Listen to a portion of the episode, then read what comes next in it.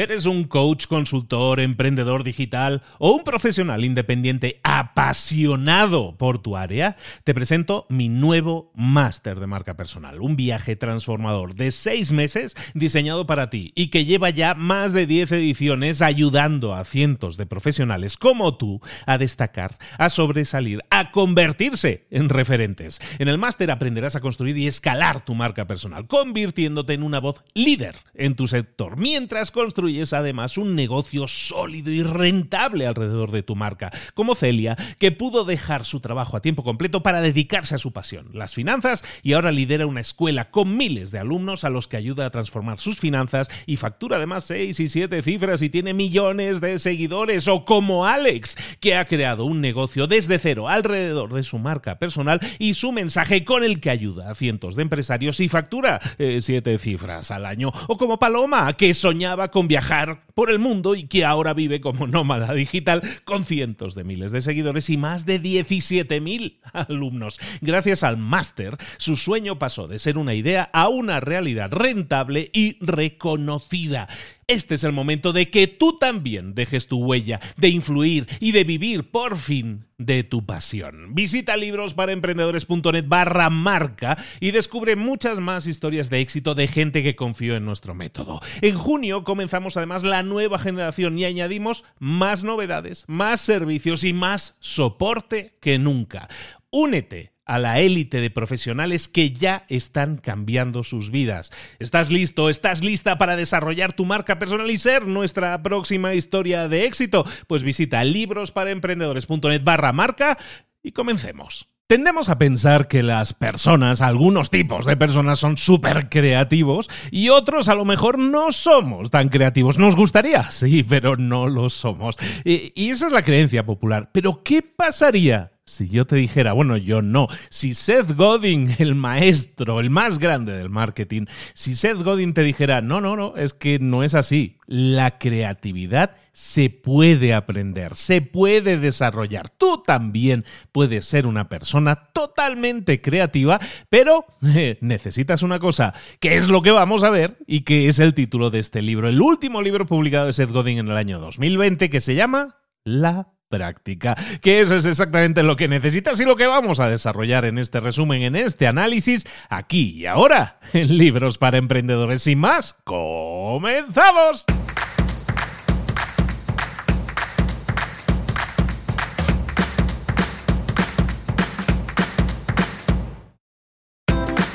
Bienvenidos al podcast Libros para Emprendedores para alcanzar el éxito en cualquier negocio que quieras emprender, debes formarte, debes estudiar, aprender para emprender. Y para ello, no hay nada mejor que un libro.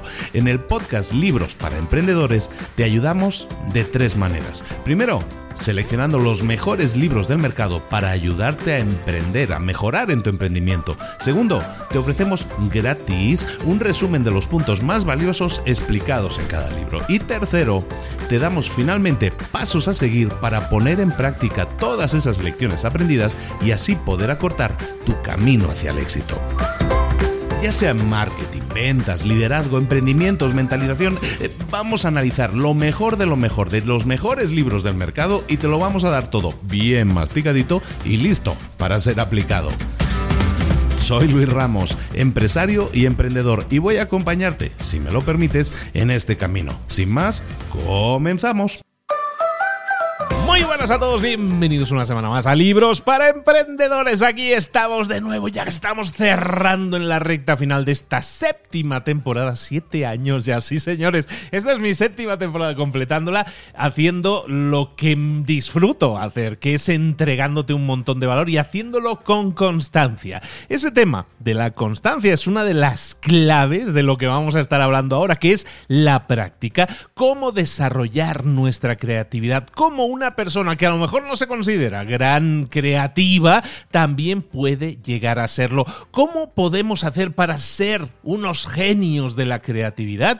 Eh, eh, ¿Y cómo desarrollar esa habilidad? Es lo que vamos a estar tratando hoy en este libro de Seth Godin. Seth Godin no necesita presentación, el libro de la vaca púrpura, de tribus, hemos tratado sus libros de, de Esto es Marketing, perdona. Lo hemos entrevistado también en libros para emprendedores, el más grande en el tema de marketing que, que tenemos por aquí y que sigue publicando libros con total constancia. Su último libro publicado en el año 2020 se llama The Practice, la práctica, y, trata de la creatividad. Y es un libro que está un poco desestructurado, la verdad. Amigo Seth, estás un poco desestructurado en este libro porque son lecciones muy cortas. O sea, tiene un poco de estructura, sí, ha habido que trabajar un poco para detectar bien la estructura de este libro y te la voy a intentar decodificar. Son 219 capitulillos, 219 pequeñas lecciones sobre la creatividad. Hay cuatro principios básicos en lo que es la creatividad, en sobre todo en lo que tú puedes hacer para desarrollar tu creatividad,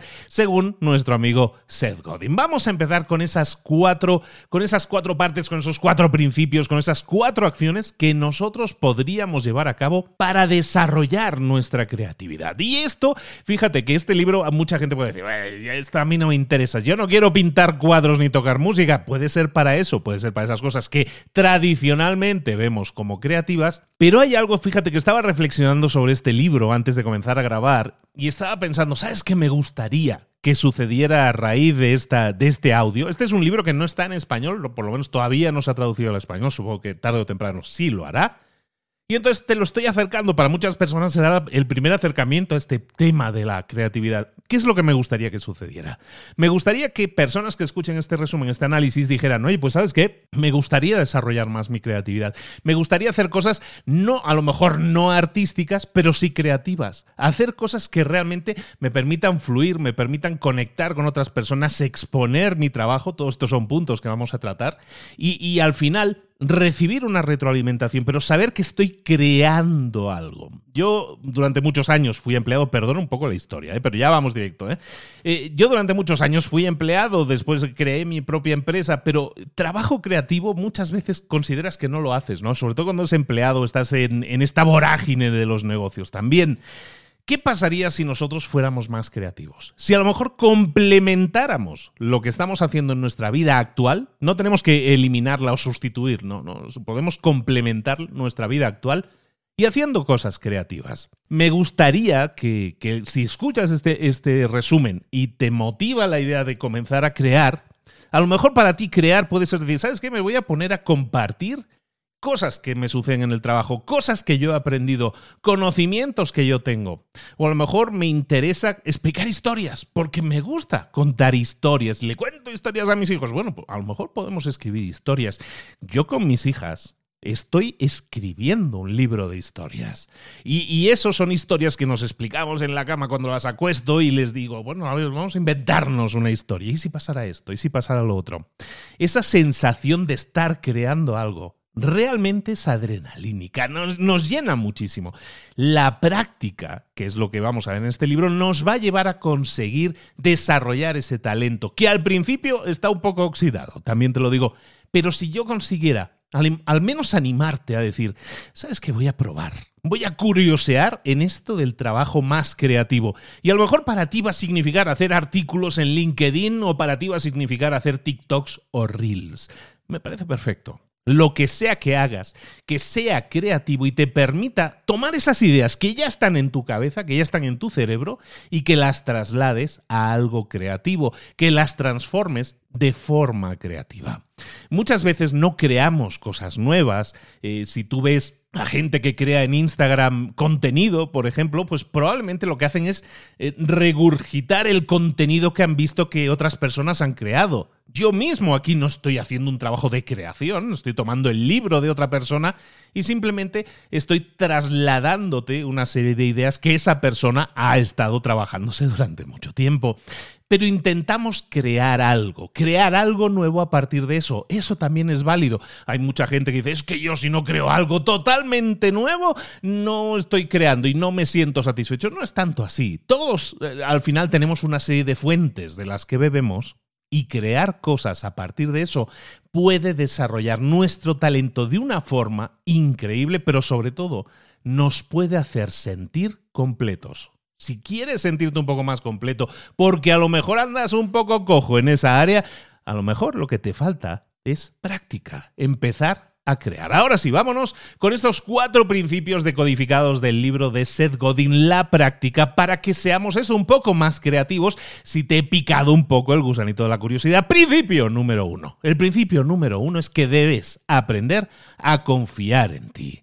Confiar en uno mismo es una de las grandes lecciones de creatividad. Estos principios que estamos diciendo parten de que tú empieces a confiar más en ti. Eh, la verdad es que cuando nosotros nos relacionamos con un montón de personas en nuestro mundo, eh, no confiamos en todo el al momento, ¿no? La, la confianza se desarrolla con el tiempo. Lo mismo es lo mismo lo vas a tener que desarrollar cuando tú quieras generar confianza en ti. Se necesita práctica. Tienes que trabajar todos los días y de esa manera te vas a ganar la confianza en ti mismo. Es normal, por lo tanto, que cuando empieces con algo creativo no tengas demasiada confianza en ti mismo o en ti misma, pero tienes que aprender a, a, desarrollarla. ¿Cómo lo podemos hacer? Unas cuantas claves. La primera, no te enfoques en el resultado. Muchas veces, en la mayoría de trabajos, tenemos una, una, forma de trabajar que está orientada a resultados. Queremos hacer algo, una serie de tareas que generen un determinado resultado, pero para hacer un trabajo totalmente creativo,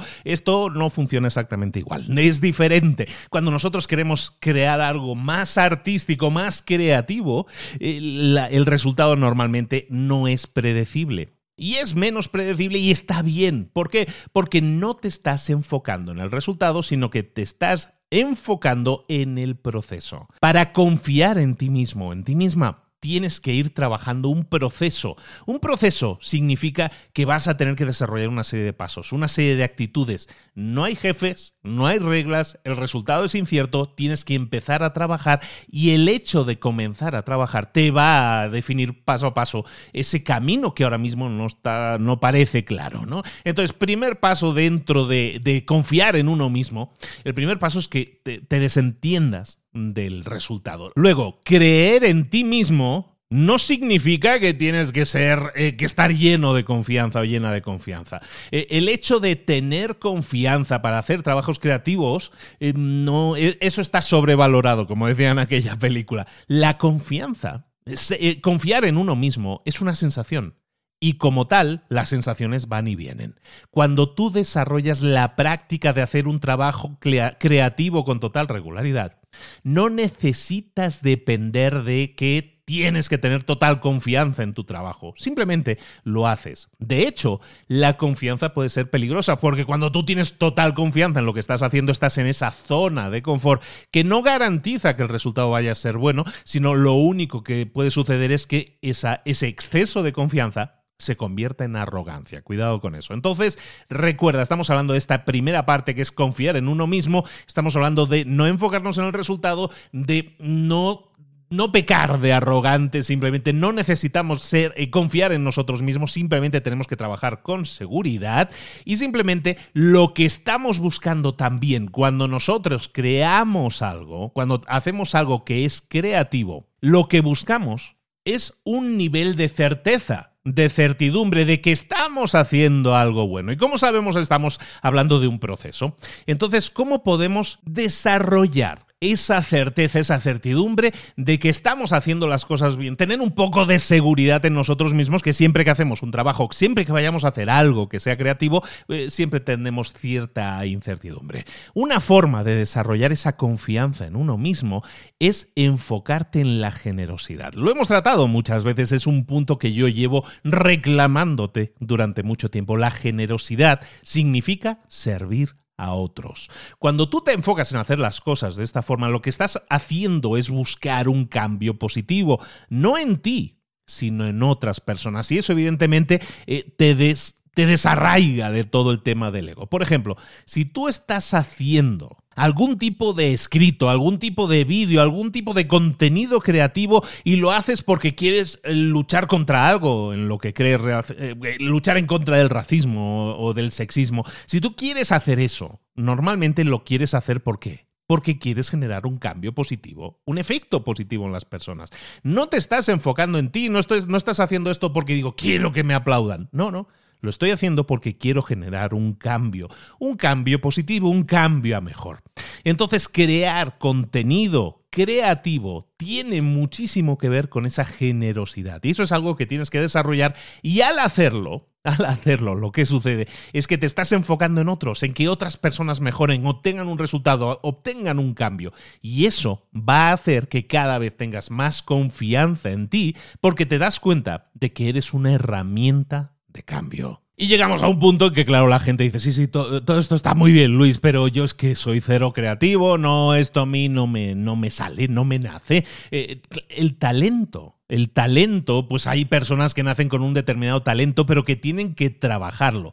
La creatividad es algo que podemos desarrollar, es una habilidad. ¿Cómo lo vas a desarrollar? ¿Cómo vas a trabajar tu creatividad? Lo primero que tienes que hacer es muy obvio, ¿eh? pero punto uno, vamos a rodearnos de gente creativa que piense igual que nosotros o que piense como a mí me gustaría pensar, para que se me pegue, ¿no? eso de las cosas. Entonces, si tú quieres desarrollar trabajo creativo, por ejemplo, estábamos hablando de escribir para artículos para LinkedIn o escribir un libro o crear contenido en, en redes sociales mm, que tenga que ver con un determinado movimiento, ¿no? Pues lo que vas a hacer es rodearte de personas que estén haciendo eso. Si te rodeas de esas personas que ya están haciendo, que ya están creando, entonces es mucho más fácil que a ti se te pegue lo creativo. ¿Por qué? Porque vas a ver que lo que hacen esas personas, que es lo que lo hace todo el mundo, que es las personas que consideramos creativas, cuando te acercas a ellas, lo que hacen es que son muy consecuentes y sobre todo son muy constantes. Entonces, Paso uno, vamos a rodearnos de gente que piensa como nosotros o que es creativa como nosotros nos gustaría serlo. Lo segundo, vamos a formarnos. Vamos a estar formándonos continuamente. Esto no quiere decir que tengas que sacarte títulos. Lo que quiere decir es que tienes que estar constantemente investigando. Si a ti te gusta actuar, pues vas a estar constantemente viendo qué libros puedo leer, qué cursos puedo hacer, qué vídeos puedo ver en, Internet, que me sirvan, que me sumen para que de esa manera no, no son credenciales, no son titulaciones, esto no es currículum, esto es simplemente tener mayor conocimiento de ese arte para poder desarrollarlo mejor. Y luego, por último, en este punto, vamos a desarrollar nuestra voz. Desarrollar nuestra voz tiene dos facetas que tenemos que trabajar. La primera faceta es ¿qué es lo que quieres decir? Cuando nosotros empezamos a crear contenido, tenemos que pensar quiero crear mi voz, ¿no? Quiero tener mi propia voz. Y eso se divide en dos cosas. Lo primero, ¿qué es lo que quieres decir? Tus ideas, tus experiencias, eh, todo lo que te ha sucedido en la vida, eventualidades. Esa es tu voz, tus deseos, tus opiniones. Y luego lo segundo, esto es lo que quieres decir. ¿Qué es eso que tienes que decir? Y lo segundo es cómo lo vas a decir. Normalmente, cuando nosotros decimos es que una persona que tiene su propia voz, ¿no? Que es una voz diferente, nos centramos muchas veces en cómo esa persona se comunica. Pero es, hay esas dos facetas. ¿Qué es lo que quieres decir y cómo quieres decirlo? Eso afecta directamente al resultado. Entonces, siempre que tú vayas a crear algo para confiar en ti mismo, en ti misma, tienes que desarrollar esa confianza en ti y siempre vas a pensar qué es lo que quiero decir y cómo lo quiero decir. Eso te va a servir para ir trabajando de, de nuevo. Cuando comenzamos, todo es un desastre, esto no sale bien, soy muy amateur, soy muy aficionado, esto no se ve bien, eh, eh, lo sé, conozco la sensación, a mí me pasa constantemente porque siempre me estoy metiendo en fregados nuevos, pero salir de esa área de confort siempre se basa en qué quiero decir y cómo quiero decirlo. Fíjate, por ejemplo, eh, ya me salgo un momento del libro. A mí me pasa que mucha gente me dice, ¿no? Y, y alumnos y exalumnos, mucha gente que hace mucho contenido viral en redes sociales de este vídeo vertical. Eh, TikTok y compañía. Y me dicen, no, Luis, tienes que hacer TikToks y todo esto. Y digo, sí, sí, sí, sí, lo sé. Sé que estaría muy bien que yo hiciera ese tipo de contenido y, tengo cosas que decir, ¿no? Entonces, yo sé que de estas dos facetas de encontrar mi voz para vídeos de TikTok, hay dos facetas. Una, qué es lo que quiero decir y luego cómo decirlo. Yo tengo claro qué es lo que quiero decir. Lo que no tengo tan claro es cómo decirlo. Y eso es un tema de investigación, de crear contenido, de hacer pruebas y todo eso. Eso es lo que te pido que hagas. Bueno, yo no, te lo pide el libro que hagas, que tengas en cuenta que tu voz se compone de esos dos ingredientes. ¿Qué quieres decir y cómo quieres decirlo? Trabaja ambos y eso te va a dar muchísimo más calidad a la hora de generar contenidos. Entonces, lo primero que estábamos diciendo, el primer principio que podemos extraer del libro, es que tenemos que confiar en nosotros mismos. Pero luego el segundo principio que podemos extraer del libro es que tenemos que definir nuestra intención. Y definir nuestra intención también tiene que ver con dos facetas. La primera es el qué y la segunda es el quién. El qué, el muy fácil. ¿Qué es eso que quieres hacer? ¿Para qué es eso que estás haciendo? ¿Qué, ¿Qué, sentido tiene el que tú estés haciendo eso? Quizás estás intentando cambiar una, una, idea preconcebida que todo el mundo tiene, o a lo mejor quieres inspirar a las personas. ¿Por qué estás haciendo eso? ¿Qué sentido tiene que tú lo hagas? Eso define la intención. Y al definir la intención, eso te ayuda a enfocarte en qué es lo que tengo que hacer para que eso suceda. ¿Para qué quieres hacer esto? ¿Qué sientes que necesitas hacer? ¿Cuál es el sentido? ¿Cuál es el, el, por qué estás haciendo eso? Entonces establece siempre tu intención. Primero, ingrediente uno, sabiendo el qué o contestándote el qué. Y eso te va a ayudar muchísimo a saber cuáles son los siguientes pasos. Y luego el quién. ¿Para quién? Es ese trabajo, ese contenido, esa cosa creativa que tú quieres hacer.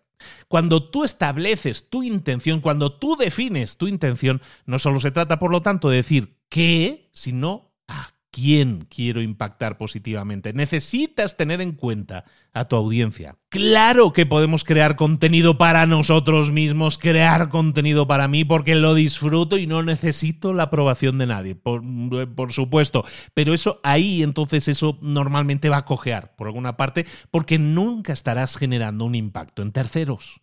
Y entonces el quién no está definido y eso te va a hacer que desistas. Muchas veces empezamos cosas y queremos crear contenido, vamos a escribir un libro y vamos a hacer un podcast y vamos a hacer tal cosa y lo dejamos, lo dejamos. ¿Por qué? Porque estamos pensando más en, en el qué, pero no en el quién.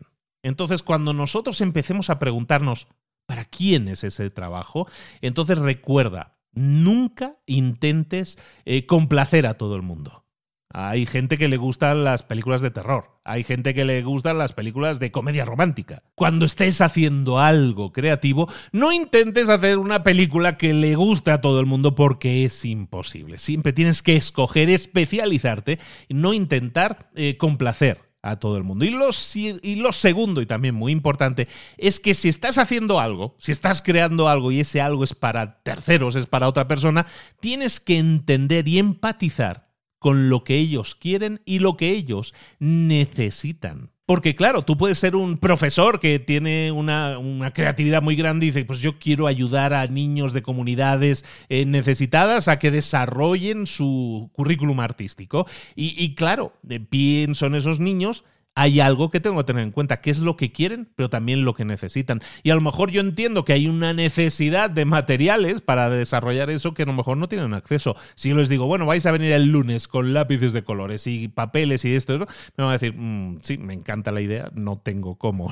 Entonces, tenemos que ser conscientes siempre de a quién queremos ayudar. El crear contenido, el hacer contenido creativo siempre va a tener un impacto positivo en otras personas, pensemos en esas personas. El, principio número tres, este sí va a ser muy rápido, este resumen ya lo estoy viendo. El principio número tres es que tenemos que trabajar de forma constante a pesar de los obstáculos.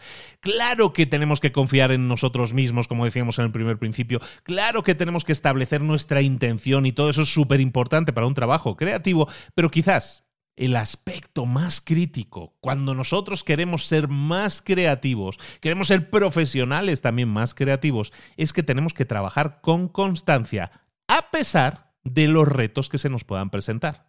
Seth Godin habla muy claramente en este sentido en el libro, aconsejándonos que por lo menos le dediquemos una hora al día a nuestro trabajo creativo, una hora al día.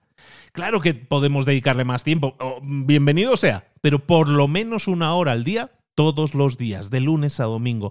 Cuando nosotros establecemos ese horario y decimos llueva o truene, yo voy a estar trabajando de forma creativa esa hora al día, que a lo mejor tengo que, como decía, a las 5 de la mañana me tengo que levantar para hacerlo y hago de 5 a 6, hago eso, mm, me parece perfecto. Siempre va a haber obstáculos, siempre va a haber eh, peros. Eh, sí, yo quería hacerlo, pero no pude porque el niño, ah, lo que sea. Eh, muchas veces nos quejamos de que hay obstáculos en el camino y esas excusas nos permiten decir, vale, me rindo. Claro que puede haber falta de inspiración, claro que podemos hacer algo y no funcione, claro que en principio podemos darnos excusas de decir es que hoy no me sale nada, no tengo la musa. Todo eso es parte integral de tu práctica. Eso es normal, son los ingredientes que aparecen cuando tú desarrollas la práctica. La práctica, de nuevo, significa estar constantemente trabajando de forma constante todos los días.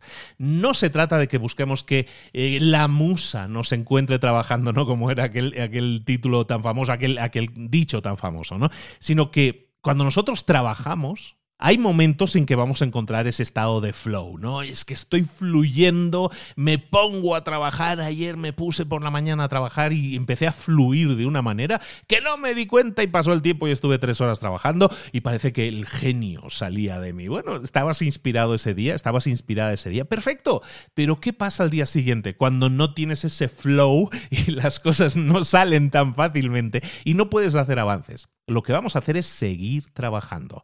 Nosotros no creamos porque estamos inspirados. Nosotros nos vamos a inspirar porque estaremos creando. La creación, entonces, deja de ser un arte, por el tema de la inspiración y las musas, deja de ser un arte para ser una especie de tarea que yo hago sí o sí, es decir, un hábito. La creatividad es un hábito que tú puedes desarrollar. No esperes a estar inspirado o inspirada para decir, hoy estoy inspirado, hoy voy a sentarme a escribir mi obra maestra. Eso no funciona así. De hecho, en el libro habla muy claramente también de eso, que muchas veces tenemos la idea de que tenemos que crear nuestra gran obra maestra, ¿no? El dicho aquel que decía, tienes que tener un hijo, plantar un árbol y escribir un libro, ¿no? Y entonces nos quedamos con esa idea de yo tengo que escribir mi libro, ¿no? Y quieres que tu libro sea una obra maestra. Mm, rara vez el primer libro de una persona es una obra maestra. Pero ¿qué pasaría si nosotros entendemos entonces esto de la creatividad como algo constante? Y empezamos a decir, ¿sabes que Yo me voy a plantear escribir un ratito todos los días. ¿Una hora? Una hora todos los días, ¿no? Esto lo hace eh, Stephen King, tiene un libro muy bueno. Stephen King, el escritor de terror famoso, tiene un libro muy bueno en el que habla de cómo él eh, cómo es su proceso de escritura, ¿no? Se llama on writing, no sé cómo se, mientras escribo, creo, algo así en español, pero on writing se llama en inglés. Y Stephen King habla de lo mismo, ¿no? Yo, yo llueva o truene, tenga ganas o no tenga ganas, yo a tal hora me siento ahí en el ordenador a escribir. Bueno, pues esto es exactamente lo mismo, ¿no? Nosotros muchas veces pensamos, tengo que escribir mi obra maestra. No, vamos a desentendernos del resultado, como estábamos diciendo antes, y vamos a centrarnos en ser constantes y decir, pues yo todos los días de 7 a 8 me siento y soy creativo. Me pongo creativo y a lo mejor un día estoy más, eh, más terco, otro día estoy más fluido. Bueno, está bien, voy a intentar seguir haciéndolo todos los días.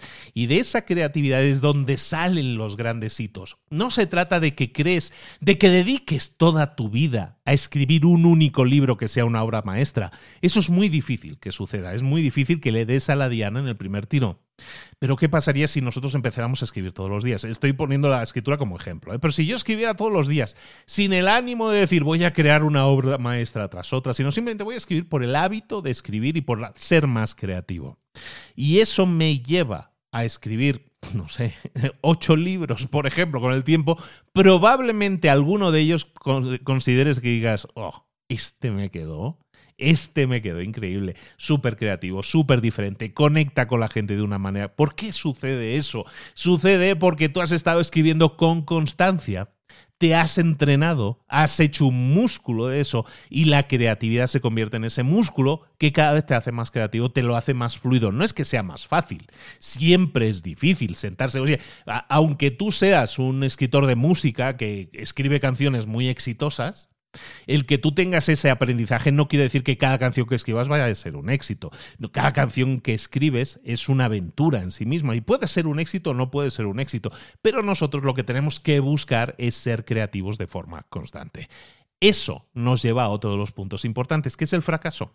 El fracaso es inevitable y está bien. Fracasar es necesario para tener éxito.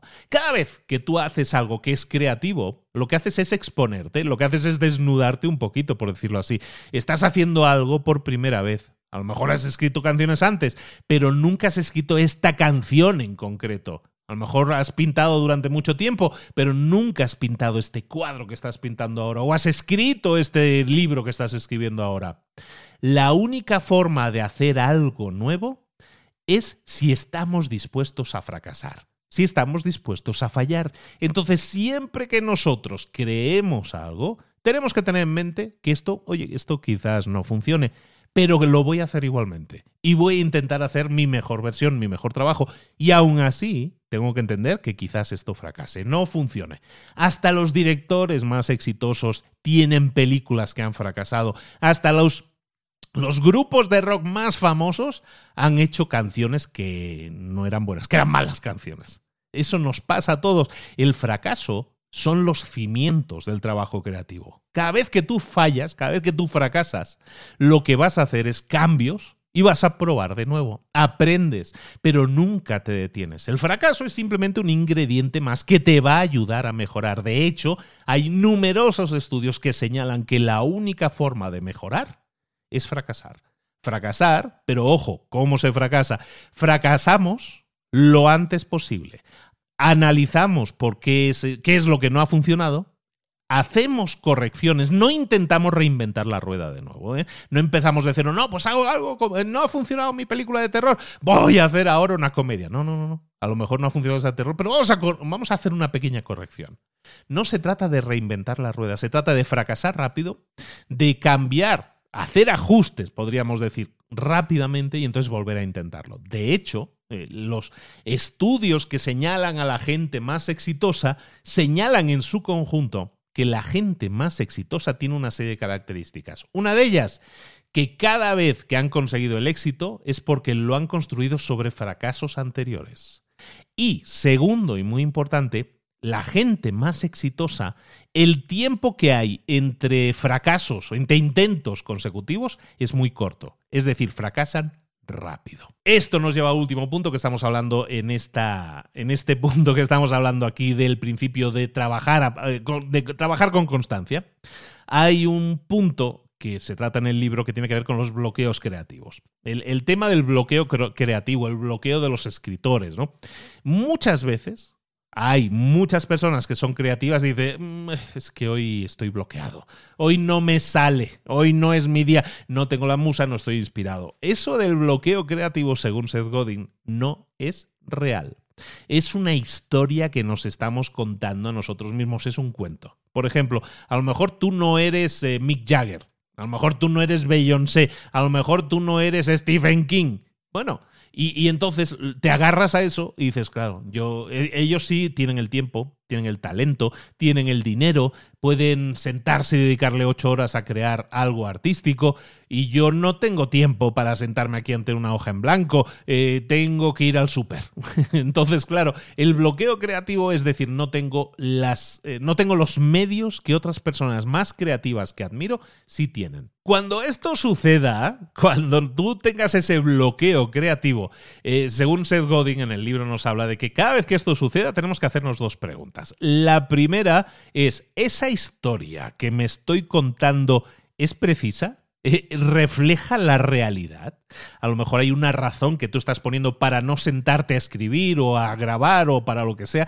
E, e, esa, esa historia que te estás contando refleja la realidad, sí o no. Y lo segundo, la segunda pregunta que deberías hacerte es si esa historia que te estás contando te está ayudando a conseguir tus metas. Y eso nos lleva de nuevo a rebobinar un momento y recordar, ¿por qué estoy haciendo esto? ¿Qué es lo que me lleva a hacer este trabajo y para quién? lo estoy haciendo, como decíamos en el punto anterior. Entonces, esta pregunta de esa historia que te estás contando, ¿te está ayudando a alcanzar tus metas? De nuevo, te hace replantearte por qué estoy haciendo esto y para quién estoy haciendo eso. Cuando haces esa, esa clase de preguntas, formulas esa clase de preguntas, la historia que te dices a ti mismo, que te estás contando a ti misma, esa te vas a dar cuenta que no funciona, que no te está ayudando, que no te está sumando y entonces tomas la decisión de cambiarla. La narrativa, la historia que tú explicas, tú la defines. Nadie te obliga a asumirla. Tú estás creando esa historia. No te abraces a esa historia para decir, pues yo prefiero salirme y entonces me voy a poner una excusa, decir, es que no me va bien, es que me llamaron, es que hoy no tenía el día, es que hoy no estaba inspirado. Y eso nos lleva al último principio, al principio número cuatro, que es que debes compartir tu trabajo y hacer mejoras. Hacer mejoras significa expongo lo que he hecho, aunque no sea perfecto, aunque sea muy imperfecto, y lo que voy a hacer es buscar mejorar en base a la, retroalimentación, a base a los comentarios que la gente me deje. Eh, Seth Godin en este, en este punto también es muy claro. Tenemos que estar compartiendo nuestro trabajo de forma regular, de hecho, programada. Es decir, a lo mejor yo digo, yo todos los martes voy a publicar algo. Yo todos los eh, primeros lunes de cada mes saco tal cosa. Tenemos que, que programarnos eso porque eso también nos genera fechas límite. Nos genera presión que en el punto de vista creativo mucha gente no hace. Ah, no, esto que yo es que yo soy un artista. Yo no tengo límites y no pongo no pongo límites ni tiempo, no, no, no. Si quieres ser más creativo, vas a tener que ser constante, como decíamos en el punto anterior, y compartir tu trabajo y para eso prográmatelo. Compartir tu trabajo te permite recibir esa retroalimentación y ojo, lo más importante, la tienes que recibir de tu audiencia. Cuando tú compartes tu trabajo, hay gente que puede opinar. Hay gente que te puede decir, pues a mí no me gusta, hijo mío, qué bien lo haces. Mi hijo es muy bueno en eso, claro. Hay muchas veces que hay críticos a los que no deberíamos prestar atención. Uno de ellos, probablemente la familia. Otro de ellos, a lo mejor tus amigos. Gente que te quiere, que te quiere bien, pero que no son, entre comillas, expertos. Entonces, eh, family and friends, ¿no? Que dicen en, inglés, ¿no? La familia y amigos. Está bien que te den apoyo, está bien que te den palmaditas a la espalda, está bien que tu madre te quiera mucho y diga, hijo mío, qué bien lo haces todo, pero eso no te está sumando como retroalimentación. La única retroalimentación, la única, el único comentario que te tiene que servir es siempre el de la audiencia a la que tú te estás dirigiendo. De nuevo, rebobinemos para quién estoy haciendo este trabajo, para quién quiero que sea, a quién quiero ayudar con esto. Haz llegar tu trabajo creativo a esa audiencia eh, esa gente no van a tomar una decisión per se, pero a lo mejor te van a decir, me ha gustado, no me ha gustado, esto no lo acabo de ver. Bueno, pide esa información, pide esa retroalimentación. Y por último, un punto muy importante es el de que tienes que buscar no solo exponer tu trabajo, sino dar un paso, y aquí mucha gente le va a entrar el sudor frío, es que si yo quiero mejorar, algo que tengo que hacer es que hacer que la gente se comprometa, que mi audiencia se comprometa. Eso significa que tengo que vender mi trabajo. Vender es normalmente un muro que mucha gente no quiere superar, no quiere rodear, no quiere escalar. Es algo no deseable. No, yo soy creativo, yo no busco ganar dinero con esto. Sí, sí, lo entiendo. Pero como nos dice Seth Godin en el libro, recordamos, estamos revisando un libro que se llama La Práctica, nuevo libro de Seth Godin. Seth Godin nos dice que si nosotros creamos cosas que sirven a otros, vender esas cosas puede hacer del mundo un lugar mejor. ¿Por qué? Porque tú estás haciendo algo para impactar positivamente a esas personas. Si lo que tú buscas es venderlos, no es porque tú busques ganar dinero con eso, sino porque buscas que esas personas que van a tener que pagar por tu trabajo, inmediatamente se van a involucrar mucho más en tu trabajo. Es mucho más probable que lo valoren más, que lo compartan más, que les sirva mucho más. Y de, claro que el dinero está bien y te permitirá crecer y dedicarle más tiempo, reinvertirlo, por supuesto que sí. Y eso te va a permitir seguir creando, por supuesto que sí. Pero los mejores clientes que están ahí fuera esperándote, esperan más de ti que un buen contenido. Esperan que tú les vendas ese trabajo tuyo para ayudarles a que se impliquen mucho más y den pasos para convertirse en mejores personas. Hoy hemos estado hablando, creo que es de los resúmenes más cortos que me ha salido. Ya he terminado. ya he terminado. Es uno de los resúmenes más cortos, pero hemos ido directos al cuello. Porque esto pretendo, y, me quiero quedar aquí, ¿eh? porque esto es algo que yo busco que la gente desarrolle, su creatividad. En el libro hablan de una estadística. Está muy interesante esto. Mira, eh, no es por alargar el chicle, simplemente creo que te puede ayudar también para tener una perspectiva. En el libro hablan de una estadística, de una encuesta que hicieron en Estados Unidos para ver si qué tipo de trabajo te gustaría tener, ¿no? Si te gustaría ese trabajo en este tipo de perfil de trabajo, de ser empleado, ser director, ser, ser tu propio jefe creando contenido y todo eso, o si te gustaría trabajar para una persona creativa. ¿Sabes? Ser el asistente, ser el ayudante de un cantante, un artista, alguien conocido y popular. ¿Y sabes cuál es el trabajo que la gente escogió en su mayoría?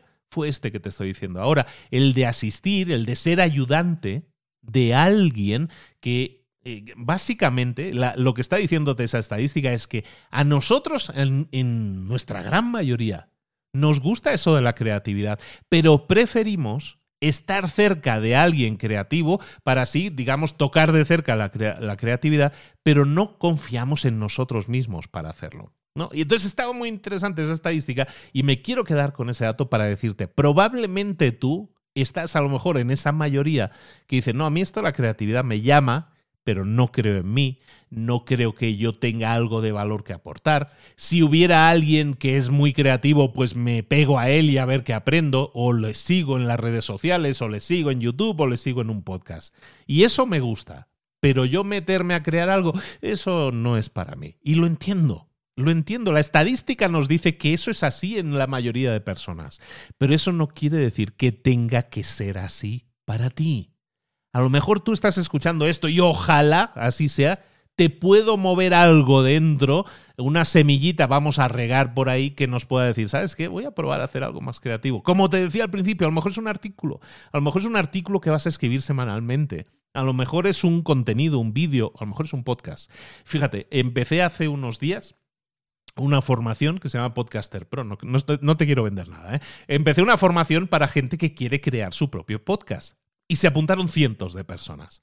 Y estoy completamente feliz porque esto es un contenido que para mí es creativo. Y lo que estoy buscando es con esta formación, que es un poco lo que también estoy intentando cumplir con estos puntos, ¿Estoy cobrando por ella? Sí, pero el objetivo no es económico. El objetivo es ayudar a esas personas a que desarrollen su creatividad. Hay te decía, hay cientos de personas que se han apuntado a esta formación. ¿Y sabes qué pasa?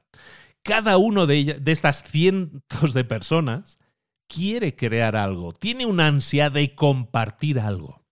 A lo mejor no se ha planteado fechas límite, a lo mejor no tiene claro el contenido, a lo mejor es un contenido que se parece demasiado a otros contenidos. Está bien, pero hay una creatividad latente en la mayoría de nosotros. Cuando esa inquietud se convierte en una necesidad de darle salida a esto. Eh, hoy me pasó, ¿no? Estaba viendo una story de alguien que mencionaba, una alumna, en este caso del curso, que me, está, eh, no, me, me etiquetaba en una story en Instagram diciendo, hacía tiempo que no estaba tan ilusionada con algo.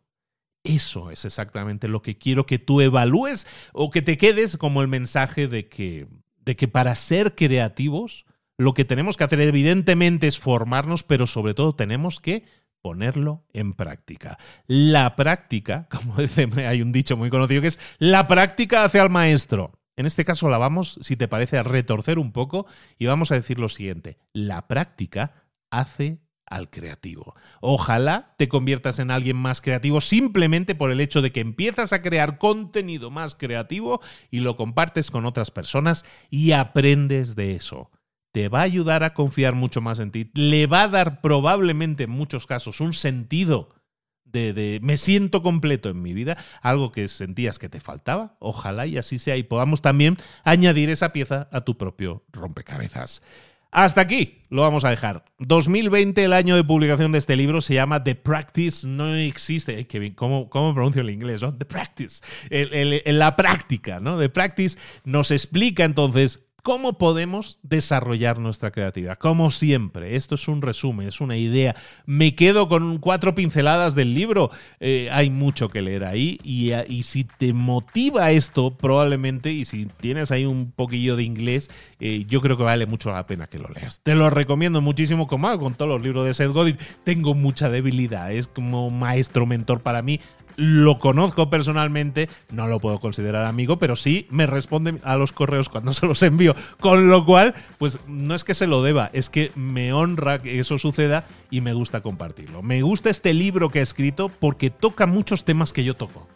Entonces me siento de nuevo muy alineado, en este caso con el maestro, con Seth Godin y con su libro The Practice, la práctica. Recuerda que tienes cientos de libros también analizados, resumidos, no sé si mejor o peor, pero con toda la energía y las ganas del mundo en siete años y pico, siete y pico años de trabajo que he estado dedicando a, desarrollar esta práctica, que para mí es grabar podcast, analizar libros y hacértelos llegar de forma que te motive, no, no solo a leerlos, sino a ponerlos en práctica y a pasar a la acción.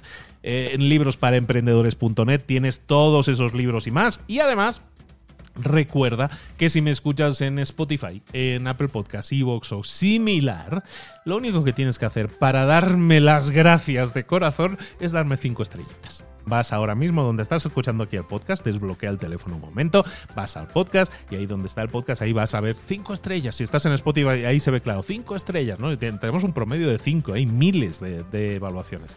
Pues ahí, si te ha gustado, dale cinco estrellas. ¿Ya? Con eso estamos en paz. ¡Listo! Otro más para, para el archivo. Aquí lo tienes. The Practice de Seth Godin. Nos vemos la próxima semana con nuevos resúmenes, con nuevas ideas que quiero que absorbas, que quiero que escuches, pero que quiero que pongas en práctica y que pases a la acción. Besos y abrazos. Nos vemos. Hasta luego.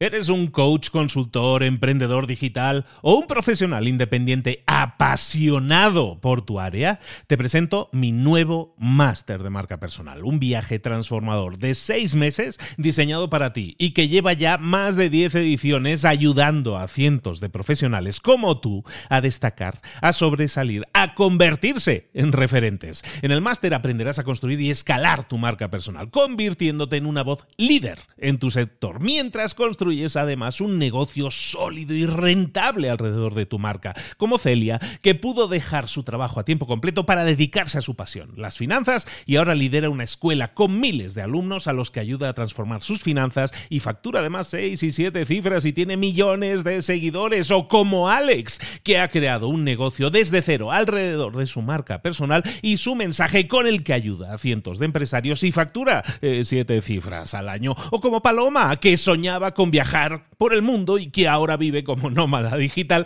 con cientos de miles de seguidores y más de 17.000 alumnos. Gracias al máster, su sueño pasó de ser una idea a una realidad rentable y reconocida. Este es el momento de que tú también dejes tu huella, de influir y de vivir por fin de tu pasión. Visita librosparaemprendedores.net barra marca y descubre muchas más historias de éxito de gente que confió en nuestro método. En junio comenzamos además la nueva generación y añadimos más novedades, más servicios y más soporte que nunca. Únete a la élite de profesionales que ya están cambiando sus vidas. ¿Estás listo? ¿Estás lista para desarrollar tu marca personal y ser nuestra próxima historia de éxito? Pues visita librosparaemprendedores.net barra marca y comencemos.